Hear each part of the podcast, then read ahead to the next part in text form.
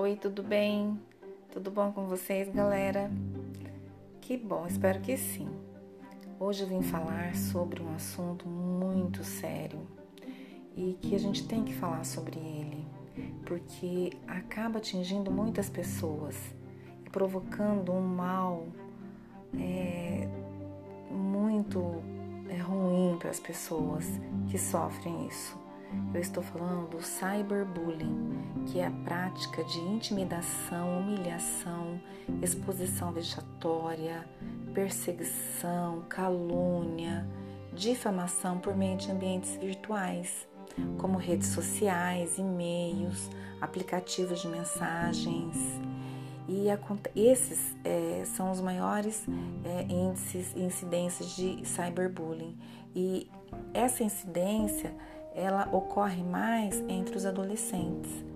Só que ainda tem um grupo de jovens um pouco mais adultos que também utilizam dessa prática criminosa. Então, é, essa palavra, cyberbullying, ela é a junção de duas palavras da língua inglesa, o bullying e o cyber, né, que é uma contração é, da palavra cibernético que se refere à teoria da comunicação, aquilo que está ligado à rede de informação e comunicação. Mas voltando lá no assunto principal, né, é, o cyberbullying, é, ele está, então ele podem ser considerados, o que, que pode ser considerado o cyberbullying? A exposição de fotografias ou montagens constrangedoras, divulgação de fotografias íntimas, críticas à aparência, Sabe, alguém já viu algum comentário tipo você é gordo, você é feio, esse tipo de comentário depreciativo, isso fere muito a pessoa, a outra pessoa que está sendo agredida, né? E aí acontece o que? Consequências. E você acha que essa consequência ela vai ser positiva ou negativa? O que, que vocês acham?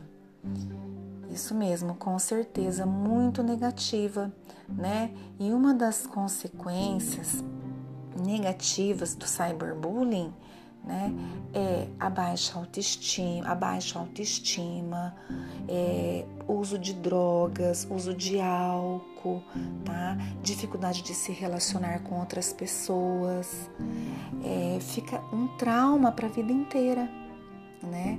Mas principalmente para os jovens, é, pré-adolescentes, a dificuldade de se relacionar, o baixo empenho, né? o baixo desempenho, na verdade, escolar, né? Então tudo isso vai acarretar uma sequela muito grande para a vítima. Então, o que, que nós temos que fazer?